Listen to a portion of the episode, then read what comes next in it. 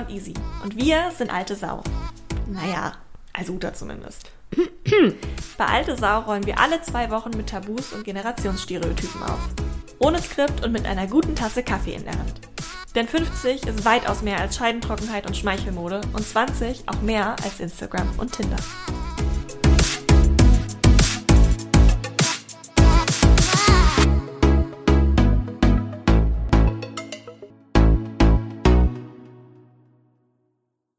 One Last Time, ich erspare euch jetzt Ariana Grande zu singen. Obwohl sie es könnte. Auch obwohl ich es könnte, obviously. Ähm, sind wir zurück mit unserem letzten Reminder für unsere favorite, absolute favorite Sponsor Brand natürlich ähm, von Cheeks, bevor wir nämlich mit den äh, mit den lieben Girls von Nevernot mehr darüber reden, wer sie sind, warum sie getan haben, was sie getan haben, nämlich Nevernot gegründet und das auch zukünftig zu tun gedenken, weiterhin zu machen. äh, bevor wir das tun, die gucken uns hier gerade schon mit funkelnden Augen an. Ähm, ein letztes Mal und man muss sagen, schweren Herzens ein letztes Mal, äh, geht es heute um unseren lieben äh, Koop-Partner Cheeks. Äh, für alle, die die letzten Folgen nicht dabei waren. Äh, Cheeks ist eine Sexual Wellness-Plattform, die wir uns ein bisschen genauer angeschaut haben. Nicht nur, weil wir mit ihnen zusammenarbeiten, sondern auch, weil wir finden, dass es ein wahnsinnig, wahnsinnig geiles Beispiel dafür ist, wie viel sich im ganzen Sex- und Sexual Wellness-Bereich tut. Auf dieser Welt äh, werden wir nachher ja auch noch viel ähm, mit den beiden Girls von Never Not drüber sprechen. Aber bevor wir in unsere Highlights einsteigen, äh, denn das wollten wir euch natürlich nicht vorenthalten in unserer letzten Folge dazu, noch einmal, wie gesagt, für alle, die es äh, vielleicht noch nicht mitbekommen haben oder noch mal einen kleinen Refresher brauchen. Ähm, wir arbeiten natürlich nicht nur mit Cheeks zusammen, um euch zu sagen, wie toll sie sind, sondern auch, damit ihr es selber ausprobieren könnt. Und deswegen bekommt ihr auf getcheeks.com, also G-E-T-C-H-E-E-X.com, mit unserem Code ALTESAU, A-L-T-E, S-A-U, ich werde ein Profi im Buchstabieren, I love it, ähm, 14 Tage ein kostenloses, unverbindliches Probeabo, also in Bezug auf das Jahresabo. Um euch das einmal kurz in Kontext zu setzen, das kostet eigentlich, wenn ihr es monatlich abschließt, 14,90 Euro, wenn ihr es jahresweise abschließt, 9,90 Euro im Monat. Und weil wir aber, äh, wie bei eigentlich allen Sachen, die mit Sex zu tun haben, große Freundinnen davon sind zu sagen, probier's doch erstmal aus und sag dann, ob es dir gefällt. Klickt euch doch einfach mal in unsere Show Notes, äh, gönnt euch das 14 Tage Probeabo und äh, lasst uns auf jeden Fall wissen, was eure Highlights waren. Denn unsere, und das wollten wir euch am Ende nochmal mit auf den Weg geben, waren folgende. Ähm, ja, war gar nicht so einfach, weil die ja total äh, ansprechen, visualisieren und zwar alles. Also das, oder? Also dass man immer Bock hat, ah, da gucke ich mal rein, das sieht interessant aus, das ist schön oder also ansprechend, schön, ne? Ähm, aber ich würde sagen, absolutes Highlight ist für mich ähm, oder sind für mich die Workshops. Ähm, warum? Ähm, weil die sich, also Workshops. Weil Uta das mit Bildungsurlaub abbilden kann. genau. Ähm, und weil das tatsächlich, es geht ja auch ne, um Educate, Explore und Train. Also dieses, dieses Thema Sex ist nichts, ähm, was du auch kannst, sondern nee, Sex gehört verdammt nochmal einfach dazu. Und wenn du das Gefühl hast, ich weiß aber gar nicht, wie ich das so richtig reinkriege in mein Leben, ja, frag mal Cheeks, die erzählen ja. dir das. Voll der gute Punkt, weil ich glaube, bei mir ist es tatsächlich auch aus einer anderen Perspektive, aber auch dieser Aspekt von einfach normalisieren. Das merkt man, wenn man sich in deren Instagram reinklickt, Get Cheeks, by the way, ähm, oder einfach auf der Seite auch mal sich die ganzen Artists anguckt, die da so rumschwirren. Das ist so krass, wie divers im Sinne von auch nicht nur jetzt unterschiedliche Personengruppen, sondern unterschiedliche Anzahlen von Menschen, unterschiedliche Stile. Du merkst total, manche haben die Fotos selber gemacht, manche haben sie irgendwie auch professional ja. shooten ja. lassen. Es sind ja. einfach ganz unterschiedliche Menschen und ich finde das ganz wundervoll. Und auch gerade deren, die Instagram-Seite einfach mal zu sehen, wie das Thema Sex nicht immer nur in so einem perfect, meistens weißen Candyland irgendwie gezeigt wird, sondern ja. einfach mal real abzubilden und auch, wie du gesagt hast, ein bisschen Education mit reinzubringen. Ich glaube, abschließend ist zu sagen, danke Cheeks, dass ihr so seid, wie ihr seid, dass ihr so geile, diverse Sexualität repräsentiert und ähm, wir hoffen, viele von euch haben mich reingeklickt. Und jetzt endlich, weil sie schon dreimal Luft geholt haben, nach dieser wundervollen letzten Ad für Cheeks, äh, von der wir kein Wort zurücknehmen würden, ähm, sind wir jetzt endlich mit den beiden Girls von Never Not hier am Start. Und bevor wir euch vorstellen, hier fünf Minuten lang und eure Lebensgeschichte erzählen, nur damit ihr sie dann nochmal erzählt in neun Worten, haben wir es uns angewöhnt, bei unseren ganzen Gästen einfach zu sagen, wer seid ihr? Was macht ihr? Und worüber wollen wir heute sprechen? Ja, Katha und ich haben uns ähm, vor vier Jahren circa kennengelernt.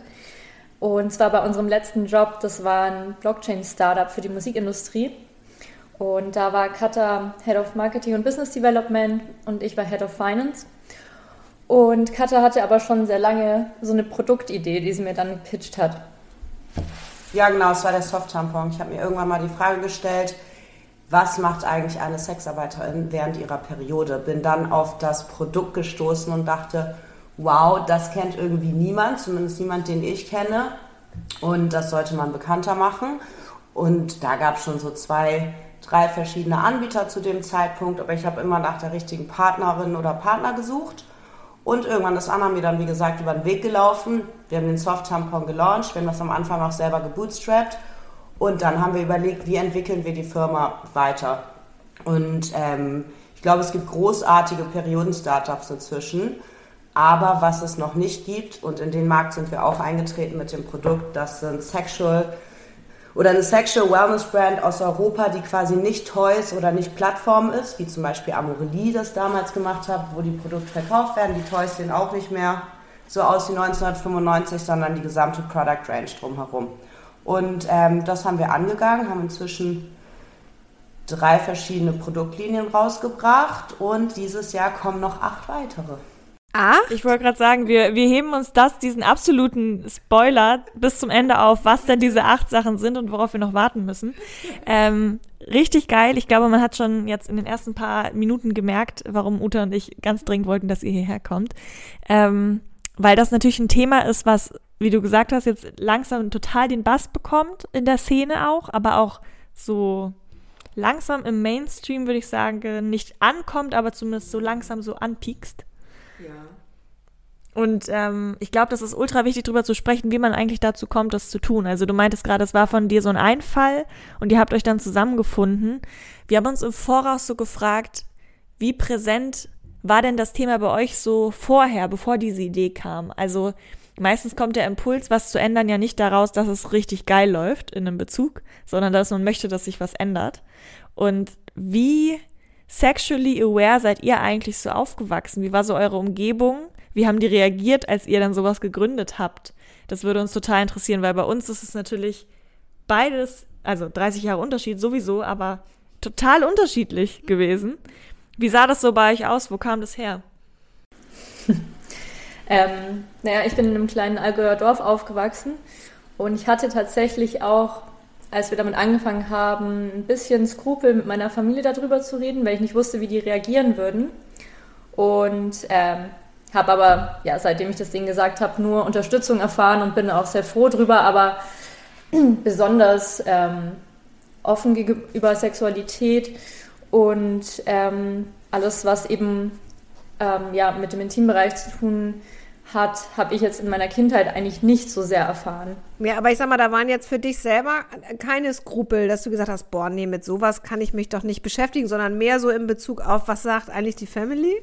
Ja, mehr schon, ja. Das war mir eigentlich das Wichtigere, weil ich die auch nicht vor den Kopf stoßen wollte und wie gesagt nicht wusste, wie die darauf reagieren, aber sind zum, zum Glück alle sehr professionell und sehen auch einfach, dass, dass wir einfach auch eine, eine Firma gründen und das äh, ist, kann, können, damit können die dann, glaube ich, einfach auch mehr anfangen wiederum. okay. ähm, aber andererseits, ähm, für mich selber war es natürlich nicht so. Ich habe schon über zehn Jahre nicht mehr dort gelebt und ähm, ja, lebe auch schon lange in Berlin und da ist das ja alles überhaupt gar kein Problem. Und bei dir, Katja? Bei mir war das eigentlich, also immer auch schon von der war ein recht entspanntes Thema. Meine Eltern haben uns gut aufgeklärt. Ähm, am Anfang ging das ja auch mit Periode los. Äh, in, der, in der Problem, oder da war überhaupt keine Problematik. Ich glaube, meine Eltern sind da sehr tolerant, solange es nichts mit Gewalt zu tun hat, was ich tue. Aber ähm, so ging das. Geil. Und das frage ich mich tatsächlich. Wir haben auch äh, schon öfter, wenn wir mal irgendwie mit, mit Brands gesprochen haben oder mit irgendwelchen Founders, sehr unterschiedliche Bilder, wie so drauf reagiert wird, wenn man dann gründet. Also einerseits natürlich sind mhm. Menschen, wir beide auch, super unterschiedlich sicherheitsbedürftig oder aversiv. Ne? Also es gibt Leute, die sagen einfach, wie kannst du denn, what the fuck?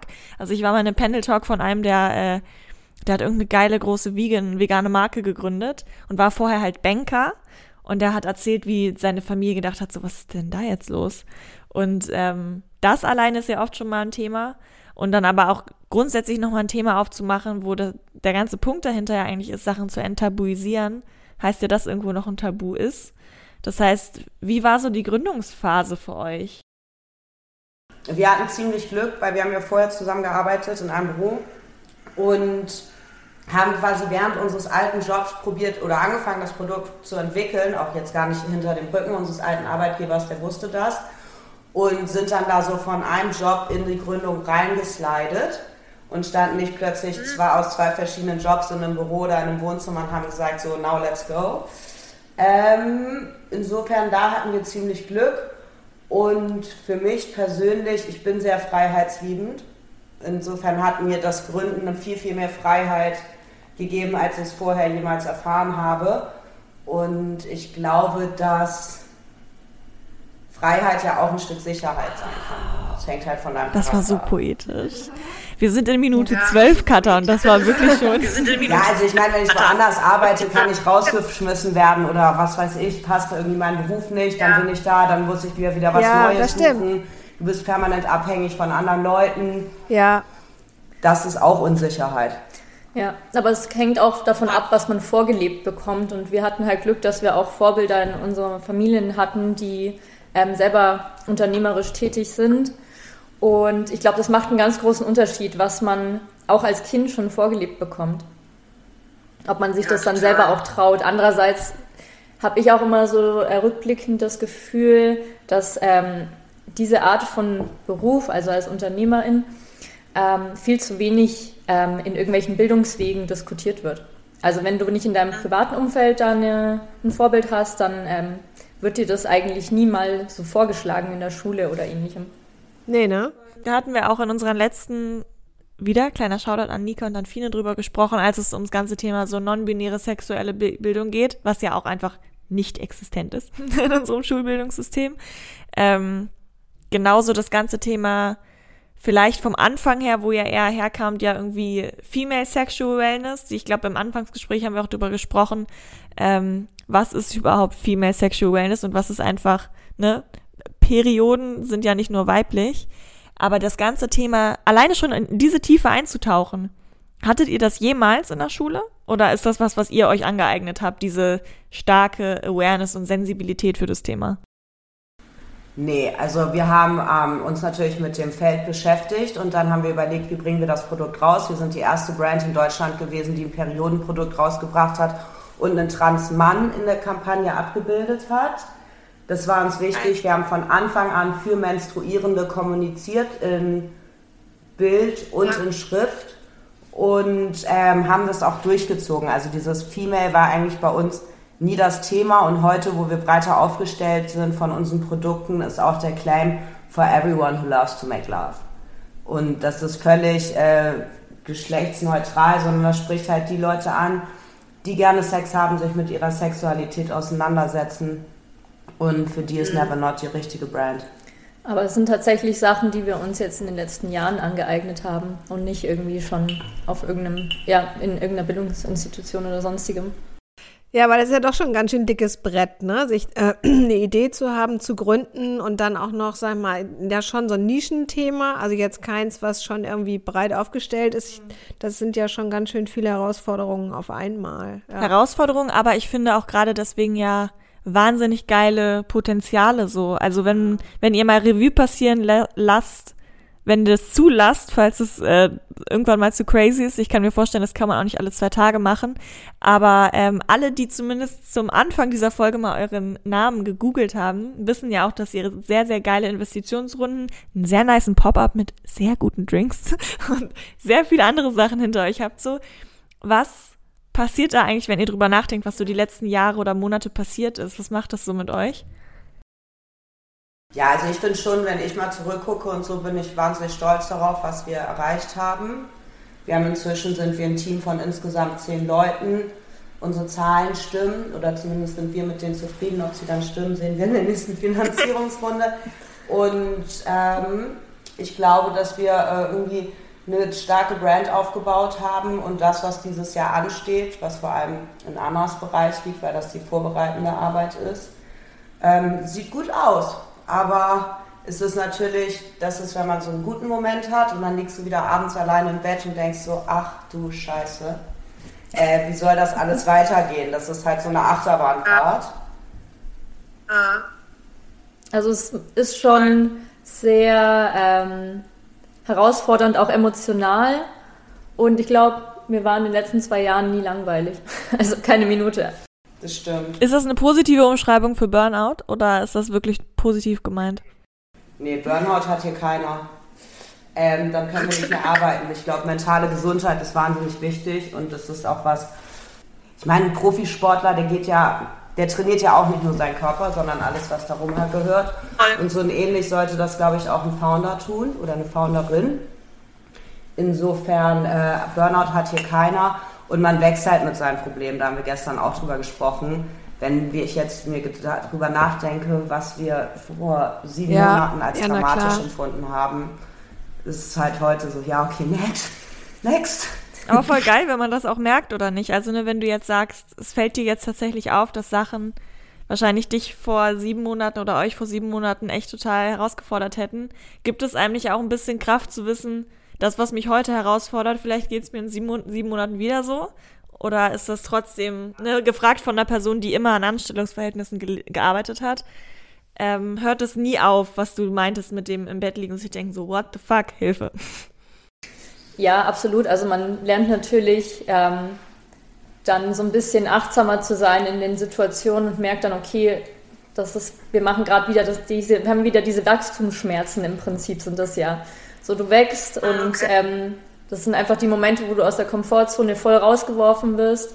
Und wenn du aber ähm, da ein bisschen achtsam bist und merkst, okay, jetzt ist wieder so ein Moment, dann holt dich das auch wieder ein bisschen runter. Also es hilft schon und man lernt da sozusagen auch auf der Metaebene ein bisschen besser mit umzugehen.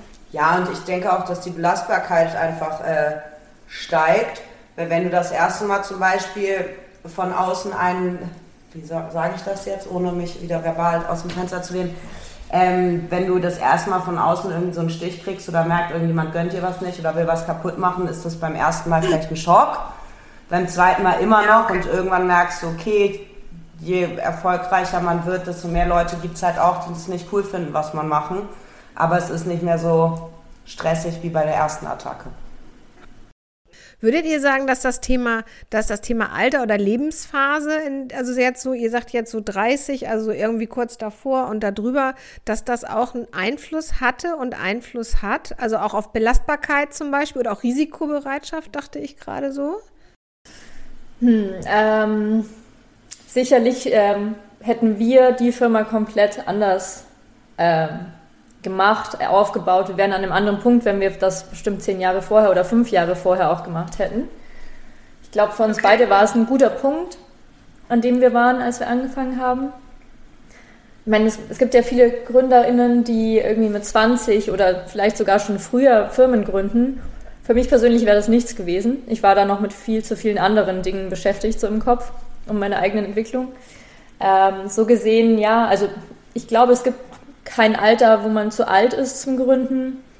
Ähm, das ist, glaube ich, echt eine Typsache auch. Und jeder muss so den Punkt im Leben finden, wo das gut reinpasst oder wo man eben die richtige Energie dafür hat.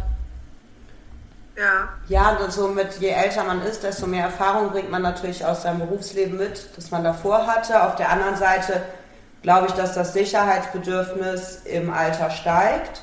Und äh, je ja. jünger man ist, vielleicht auch so eine gesunde Naivität hat. Also wenn man vor dem Gründen weiß, was alles passiert, wird es ja keiner machen. Ja, aber ich sag mal, ich bin ja, wie gesagt, bin ja nun schon viele Jahre älter, aber ich hatte ja auch keine Ahnung, was beim Gründen so alles passieren kann. Aber ich finde, äh, ich, ich äh, kann das total nachvollziehen, wenn du sagst, ne, dass das Sicherheitsbedürfnis steigt. Also mit zunehmendem Alter, also weil ich es halt auch nur so kenne. Ne? Ich glaube ja daran, ne, dass mein Unternehmen für mich irgendwie, also, ne, ich arbeite für die und die tun was für ich mich. Ich finde es aber ultra spannend, darüber nachzudenken, dieser Punkt, dass man natürlich, ne, wie ihr auch gerade gesagt habt, vielleicht ein bisschen sicherheitsbetonter ist, je älter man wird. Ich frage mich immer, ob das jetzt wirklich was mit dem Alter zu tun hat oder einfach damit, dass man gesellschaftlich so einem Druck ausgesetzt ist, dass wenn man dann mal irgendwie failt oder mal irgendwie, keine Ahnung, dann klappt halt doch irgendwas nicht. Wenn das dir mit 50 oder 60 passiert, sind Leute so, hä, what the fuck, warum fängst du neu an? Und mit 20 fragt halt keiner. Ob das einfach nur vielleicht das Surrounding auch vor allem ist, das okay. weiß ich irgendwie nicht. Ganz bestimmt, glaube ich sogar. Also ich glaube, man gibt jüngeren Menschen oft sozusagen mehr Chancen und erwartet irgendwie von Älteren oft, dass ja. sie ähm, dass sie es einfach im Griff haben und ähm, es dann auch besser wissen. direkt durchziehen müssen. Ja. Krass, ne? Das ist total diskriminierend. Nee, echt, ja, ich total ernst. Das finde ich echt heftig. Auf der einen Seite ähm, ja, und auf der anderen Seite dachte ich aber auch gerade, hat das auch was damit zu tun. Also Alter ist ja auch dann so ein bisschen Lebensphase, ne? Und bei Frauen ja ganz besonders, äh, also oder, oder noch mehr. Ähm, Ob es vielleicht auch damit zu tun ja, hat. Ja, du safe. Also ich habe auch Freundinnen, die jetzt ähm, Sie hört wahrscheinlich auch zu, weil sie hat mir gesagt, dass sie das immer beim Einschlafen hört. Insofern, hi, ich kann so kleine ASMR-Stunde draus machen. ähm, nee, also ich habe Freundinnen, die ziehen gerade gefühlt das erste Mal aus und ziehen in eine WG und ich habe Freundinnen, die jetzt heiraten so. Und ich glaube, das ist, und, und die sind halt alle so alt wie ich. Insofern kann ich mir schon vorstellen, dass das was mit der Phase zu tun hat so. Aber ich frage mich halt so, also es gibt ja so ein ich habe irgendwo mal einen Satz gelesen, der war so, who would you be if you weren't afraid? Und ich finde, das ist es halt so krass. Also wenn man keine Angst hätte, dass man Leute enttäuscht, wie viele Leute vielleicht dann doch nochmal mit 60 gründen würden. I don't know. Also wir haben gerade vor zwei Wochen mit einer Gründerin gesprochen. Fair enough, man muss sagen, die hat auch vorher schon ein, zwei eigene Unternehmen gehabt, aber jetzt nicht so in diesem digitalen und Start-up ähm, Geschichte und die ist über 50 und wird jetzt was gründen. Auch E-Commerce, kann jetzt nicht sagen, was es ist. Und ähm, ich habe auch noch irgendwas gelesen. Also ich glaube, das wird mehr. Und vielleicht ja. hat das den großen Vorteil, dass man eine andere private finanzielle Sicherheit schon hat. Oft in dem Alter, ist ja auch nicht immer gegeben. Aber in der Regel bist du halt mit 55 irgendwie finanziell besser aufgestellt als mit 25. Und ähm, vielleicht ist das nochmal ein ganz anderes Gefühl zu gründen. Mhm. Ich finde das total interessant. Das jetzt gerade, und du hattest vorher auch noch was, was gesagt, ich kriege das gerade nicht mehr so zusammen, aber ähm, die, also heißt Gründen auch erfolgreich sein wollen? Oder ist Gründen auch ausprobieren? Die Frage ist, wie definierst du Erfolg? Also das ist erstmal, mhm. glaube ich, die Frage. So geht das jetzt um Geld? Ist man gründen muss ja auch nicht immer irgendwas sein, was jetzt so hm, ausgelegt ist wie Never Not. Es gibt ja auch so NGOs etc. pp. Ähm, ich glaube, gründen bedeutet, dass man neugierig ist.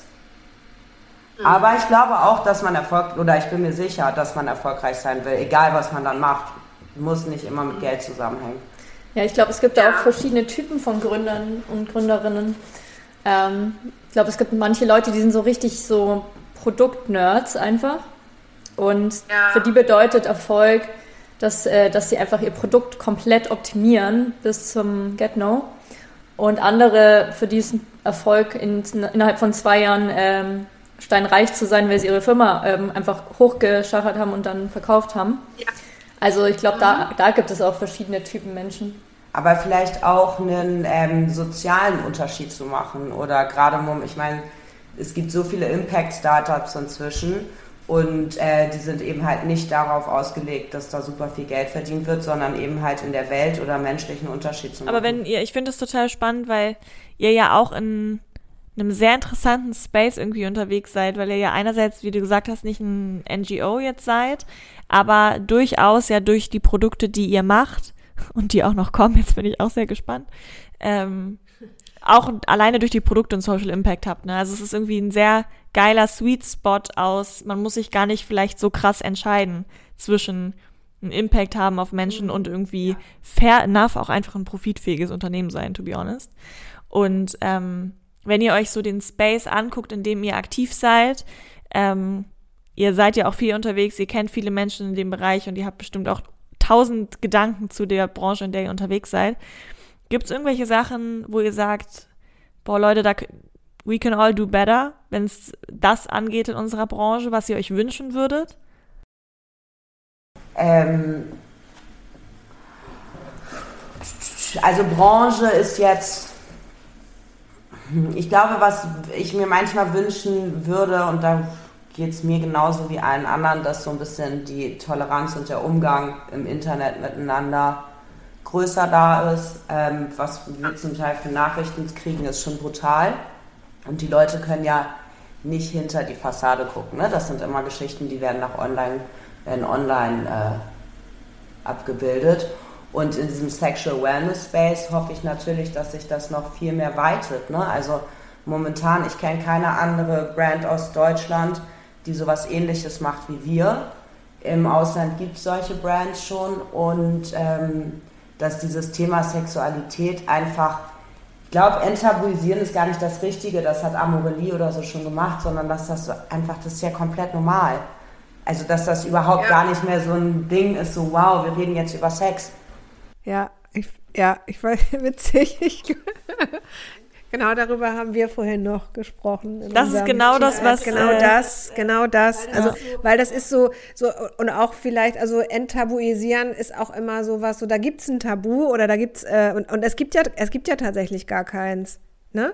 Sondern Sex ist für uns alle da, ja. Und der, die eine oder der andere kann sich davon besser nehmen, vielleicht, ne, als jemand anderes, sag ich jetzt mal, genau. Voll, aber ja. gerade dieser Aspekt von Internetkommentaren was wahrscheinlich über das Tampon oder Tampon.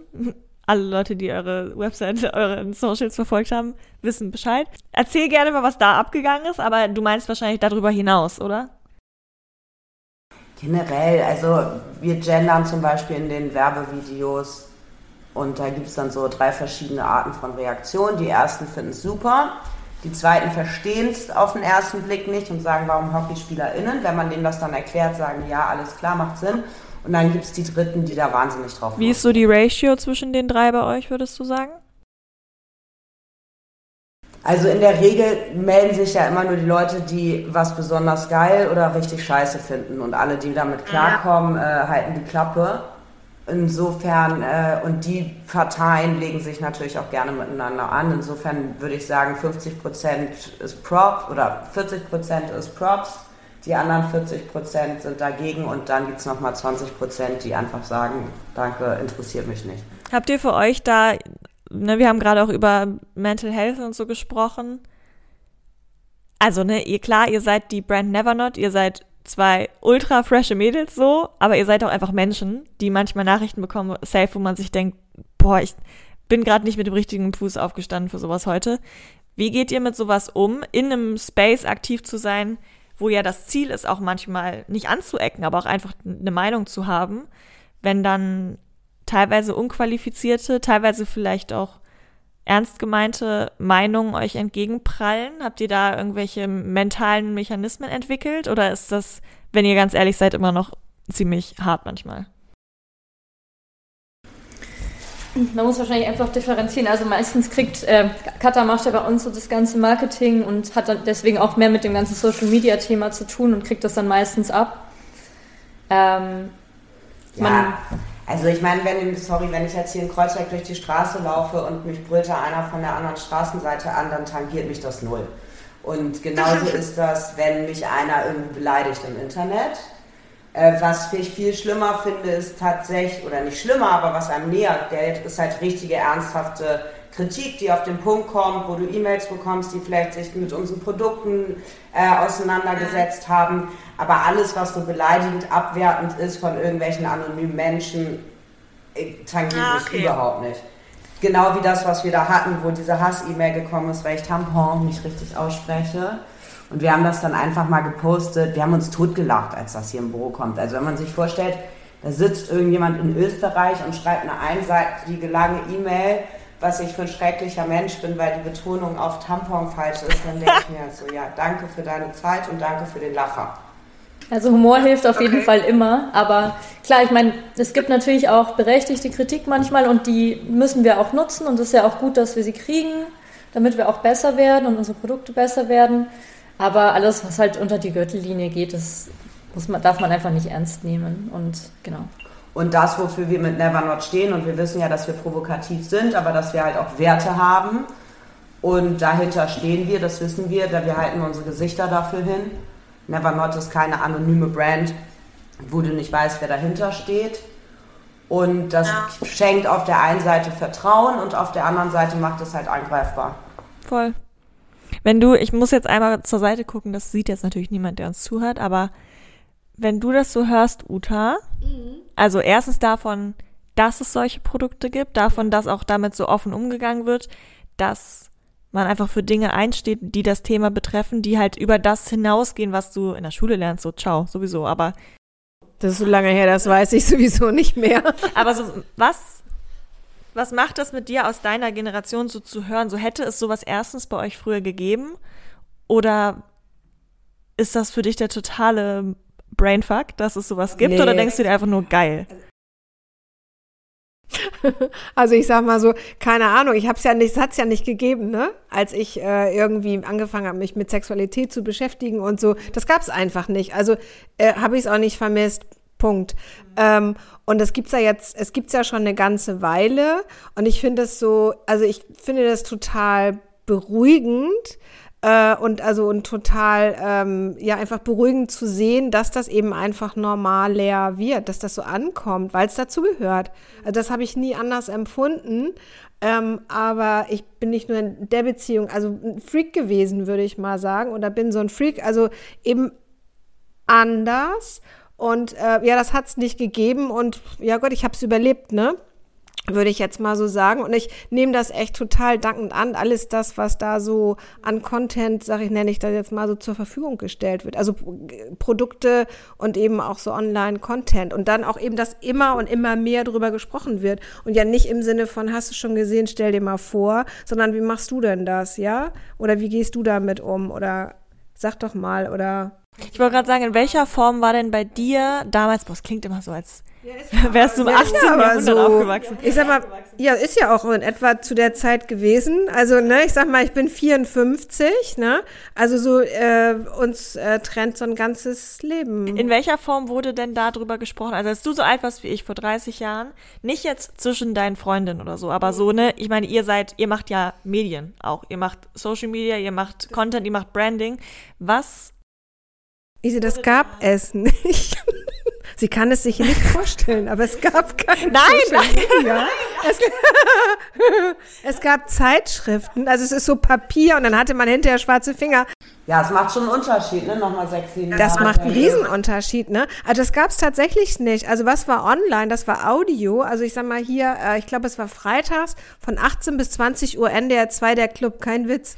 Also so, wisst ihr, was ich meine? Also auch es, es gab gar keine Plattform, auf der wir uns, also außer dem Schulhof jetzt echt, ähm, hätten, äh, weißt du, wo sich sowas ab hätte abspielen können. Das gab es ja gar nicht. Aber gab es nicht damals schon ähm, hier die Bravo und da haben die doch immer irgendwie Nackten abgebildet. Das, damit ging das doch so ein bisschen los, oder? Ja.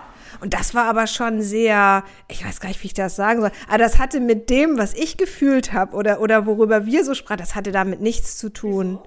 Weil das total verklemmt war. Aber das war sogar bei mir auch noch verklemmt. Wir haben uns doch dann auch die Bravo gekauft und so, hihihi. Also, ja, das ist, und ich bin 30 und Charles Mitte 50. Das ist, glaube ich, auch sehr, sehr ungeschickt und unästhetisch damals gemacht worden und der ja, Hintergrund war, glaube ich, auch nicht Aufklärung, ja. sondern medizinisch genau irgendwie so, ne? und diese Blättchen zu verkaufen. Und, und auf der anderen Seite, die Bravo konnte ja zumindest noch drucken, was sie wollte. Wir kommen ja mit gar nichts durch auf Social Media. Nee, das stimmt. das stimmt. Da haben wir das recht. Aber das war, das war eben auch nicht von Leuten wie uns gemacht. Das war ja von Erwachsenen gemacht. Ich meine, Dr. Sommer, das klingt schon voll ernst. Verstehst du? Also Dr. Sommer klingt ja auch danach, boah, ey, ich, äh, ist irgendwie, es ist feucht in meiner Hose, ich habe ein Problem. Verstehst du? Und heute, und ich sag mal, eine Frau in meinem Alter würde ja heute sagen, ich bin, also da ist es feucht. Oh cool, Gott sei Dank. Versteht ihr? Also ich will das jetzt nicht lächerlich machen, aber es ist ja so. Und das hat es nicht gegeben. Dieses gab es einfach nicht. Und eben auch dieses Plattform. Also ich schaue mir was an, ich tausche mich drüber aus, ich habe eine Meinung dazu. Das hat nicht existiert. Das heißt, hat man irgendwann irgendwo jemals im öffentlichen Kontext überhaupt das Wort Sex gehört? Natürlich, wir hatten ja auch alle welchen. Nein, nicht zwischen euch, sondern ich meine jetzt Zeitschriften. Ach so, ah, schwierig, weiß ich, weiß ich nicht. Ich, äh, kann ich mich jetzt nicht bewusst, kann ich dir gar nicht sagen. Weil das finde ich ist echt krass. so. Also ich komme, ich komme aus Hamburg, ich komme aus Hamburg-Aldonor, also ganz nah am Kiez, also so, das, äh, das hat, da hat das stattgefunden, ne, Reeperbahn. Fühlst du dich denn heute auf diesem Feld Sexual Wellness, Toys, Plattformen, Gleitgele etc. Ähm, abgeholt? Oder denkst du, ja, ist jetzt schön, dass es Never Not gibt und dass es diese Plattform gibt, wo ich Toys kaufen kann, aber die sind nicht für mich? Doch, das, also ich, das empfinde ich so. Das ist auch alles für mich. Das empfinde ich tatsächlich so. Ja. Ähm, es spricht mich natürlich nicht direkt, oder ich werde ja nicht direkt angesprochen, ne? Das ist klar. Also das ist, ist klar. Also das ist auf jeden Fall ein Thema, finde ich. So Casting ähm, und Bildsprache und so. Ja, ne? genau, genau. Ähm, und es ist ja, und es ist eben sehr stereotyp, weißt du, wenn dann doch mal jemand Älteres dabei ist, ne, in der Fernsehwerbung, ich will ja jetzt kein Brand nennen, aber dann hat die, hat die Falten und dann hat die aber natürlich super dicke graue Haare, ist ja klar. weißt du? So, also das sind eben Stereotype und die haben auch noch Körperkontakt. Und irgendwo so, ne, und das ist so, ja, das ist ja auch unser Thema, ne, so zwischen uns beiden. Also, weil zwischen, ich sag mal, ne, also Menopause und Apothekenumschau, da findet noch ganz viel statt.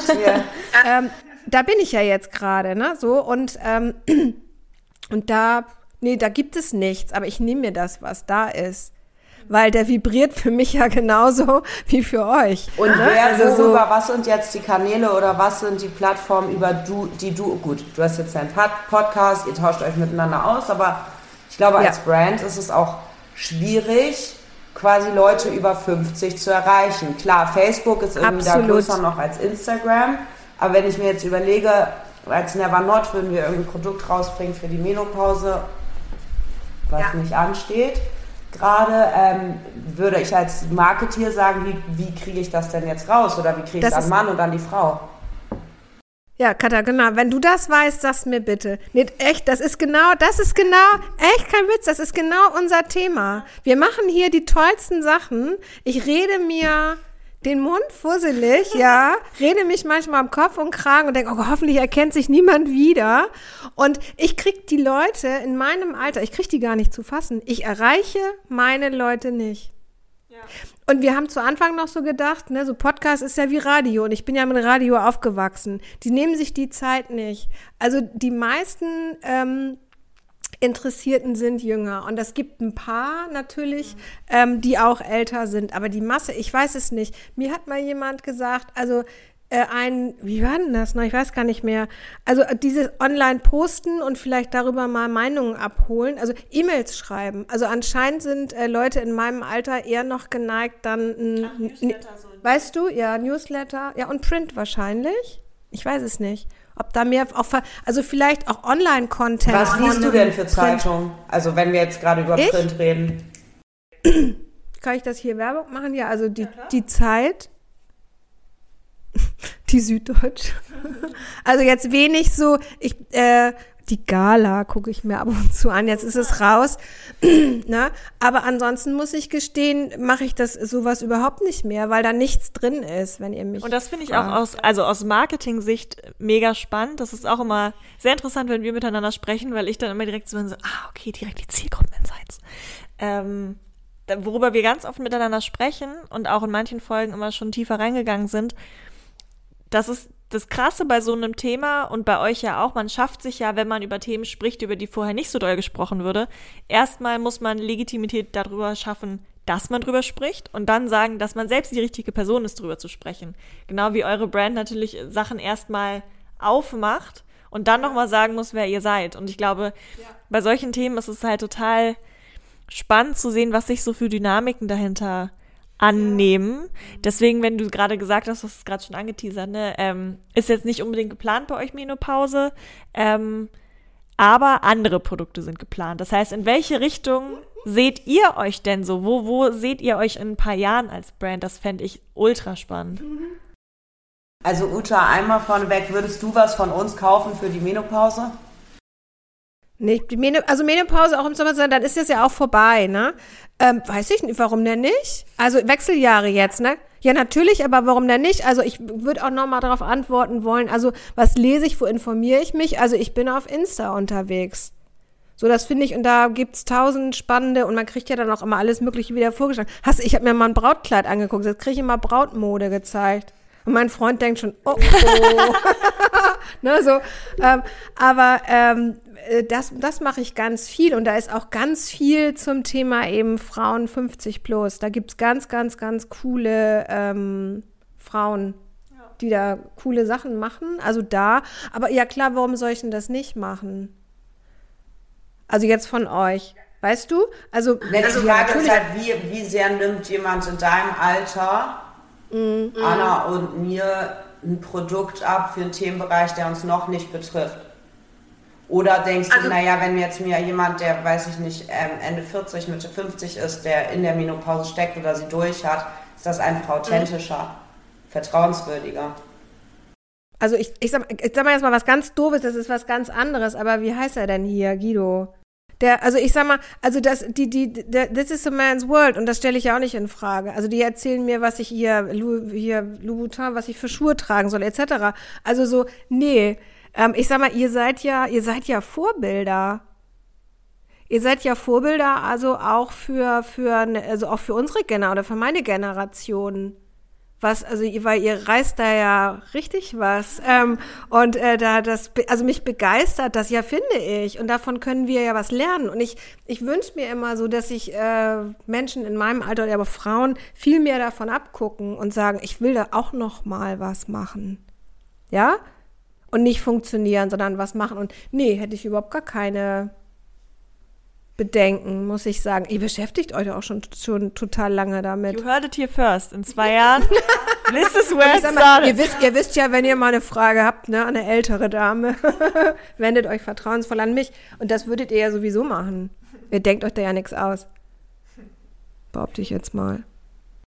Ja, die ursprüngliche Anna. Frage war ja eigentlich, wo wir uns mit Never Not sehen in zwei, drei Jahren. Willst du mal, Anna? Richtig. Ähm, also wir werden natürlich noch viel mehr Produkte, es gibt da noch wahnsinnig ähm, viele interessante Produkte, die man in sein Sexleben, aber insgesamt in, in seine Intimität, ob es zu zweit, zu dritt oder alleine ist, äh, mit einbinden kann. Und da werden wir auf jeden Fall noch einiges rausbringen. Wir werden jetzt nicht unsere Produkte, die jetzt rauskommen, verraten, weil wir das immer ein bisschen als Überraschung gestalten. Mist.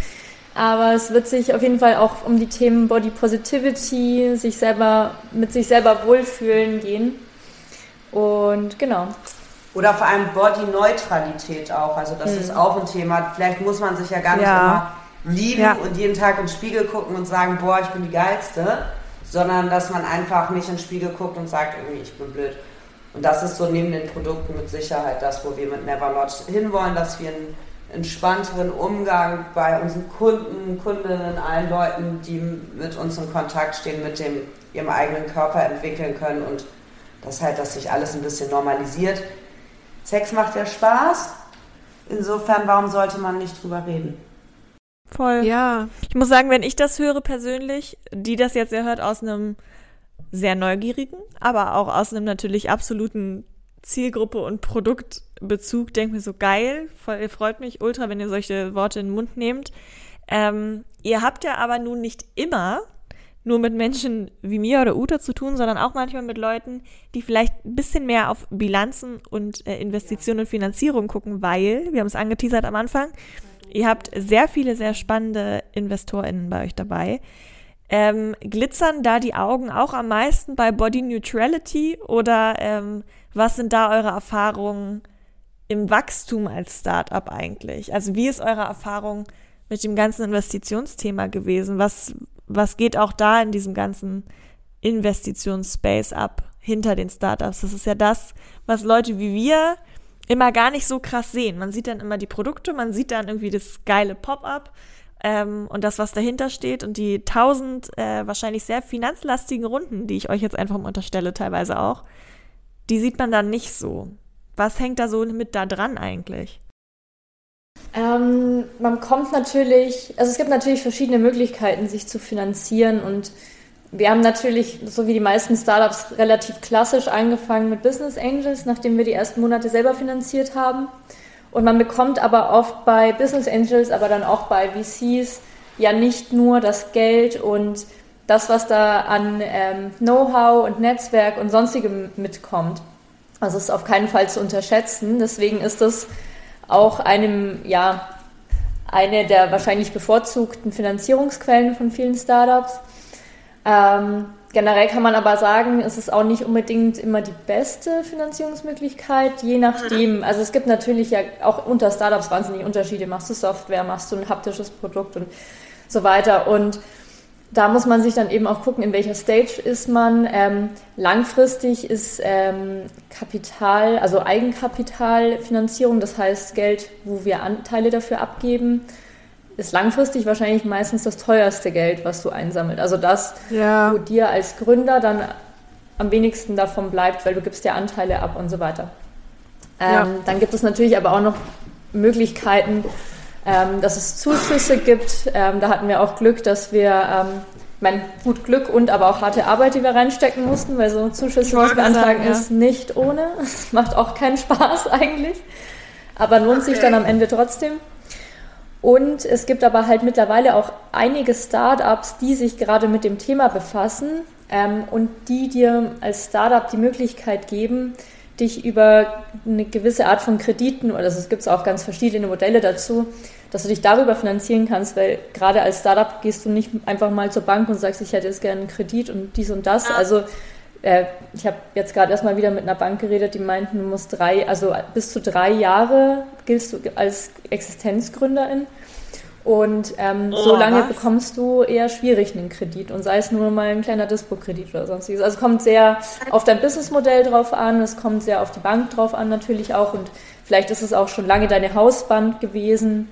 Das ist natürlich dann von Fall zu Fall anders, aber es gibt da mittlerweile immer mehr neue Modelle und man muss auch dazu sagen, es ist momentan gerade verhältnismäßig viel Geld im ähm, VC-Markt unterwegs. Ähm, aber das heißt natürlich nicht, ähm, dass alle davon gleich viel profitieren. Da gibt es Unterschiede in Branchen, in Businessmodellen und so weiter. Und unterm Strich muss man sagen, dass dieses ganze Geld beschaffen bis zu dem Punkt, wo man profitabel wird, einen schon recht belastet und schon sehr ähm, arbeitsaufwendig ähm, ist. Nach und der Finanzierungsrunde? Ist vor der Finanzierungsrunde, genau.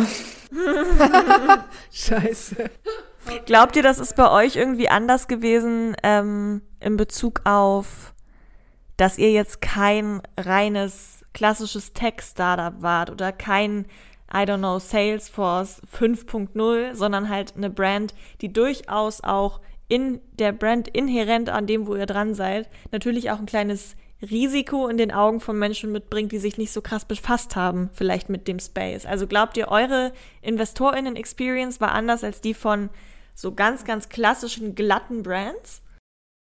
Also wenn man es jetzt mal komplett runterbricht, sind wir eine E-Commerce-Firma und dann auf den ersten Blick eine D2C-Firma, obwohl wir auch viel B2B machen. Und das ist was, was in den letzten Jahren auch schon gut funktioniert hat. Gleichzeitig äh, denke ich, dass Investoren es auch schon wichtig ist, inzwischen einen Unterschied zu machen und ihr Geld nicht nur in Sachen zu stecken, ähm, wo es rein um Profit geht, sondern auch, wo du einen Impact hast. Und wenn man sich Business Angel, das haben wir ja bisher gemacht, sucht, dann geht man natürlich auch auf Leu solche Leute zu, beziehungsweise solche Leute haben Interesse daran. Und äh, das, glaube ich, können sowohl Anna als auch ich für alle unsere Investoren, die wir bis jetzt an Bord haben, bestätigen. Ja. Generell muss man sagen, dass ähm, also ein VC funktioniert ja so, dass ähm, die haben das ist ja nicht ihr eigenes Geld, sondern die verwalten ja auch Geld von deren Investoren. Und ähm, deswegen haben viele VCs, vor allem in der Vergangenheit, immer die auch solche Klauseln gehabt, dass die eigentlich nichts mit Sexualität oder sonstigem machen dürfen. Ach, also ach, auch gar nicht was mit, was mit Porno oder so zu tun hat.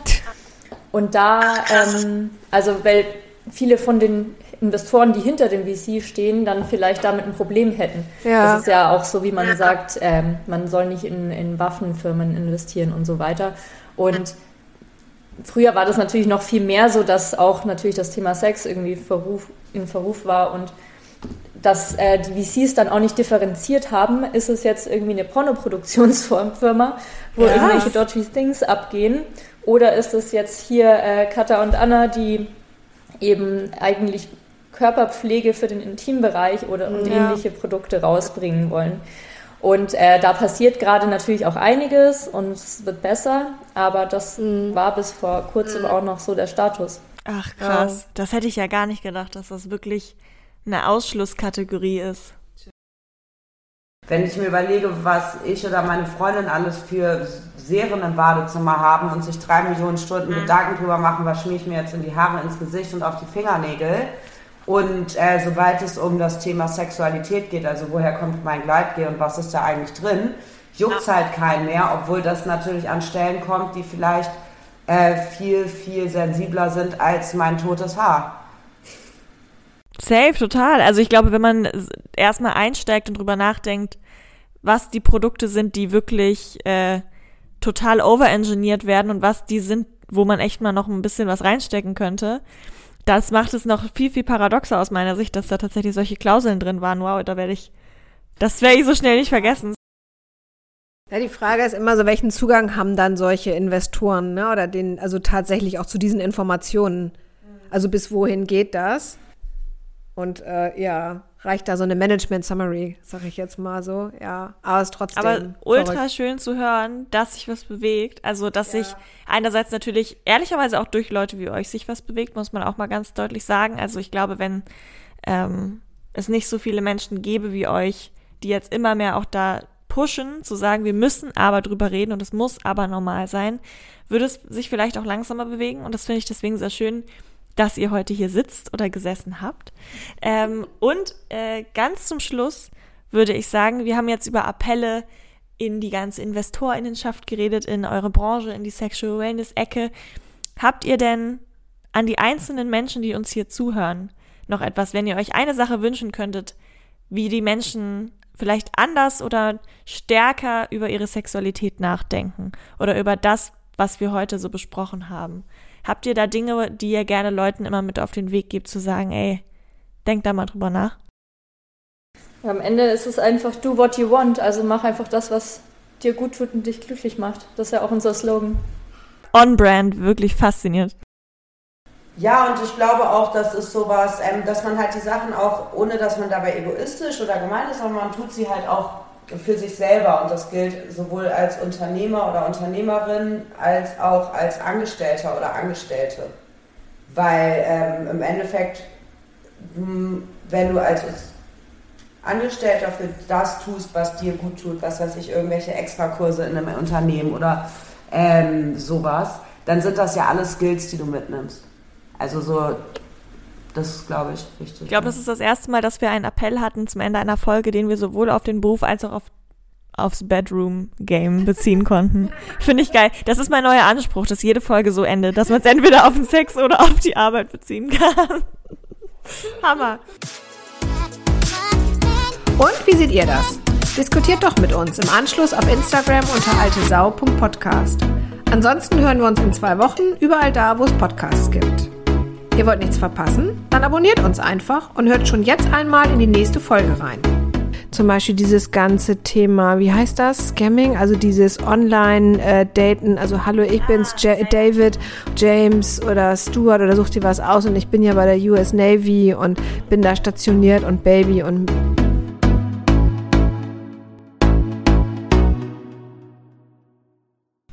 So, Prosecco?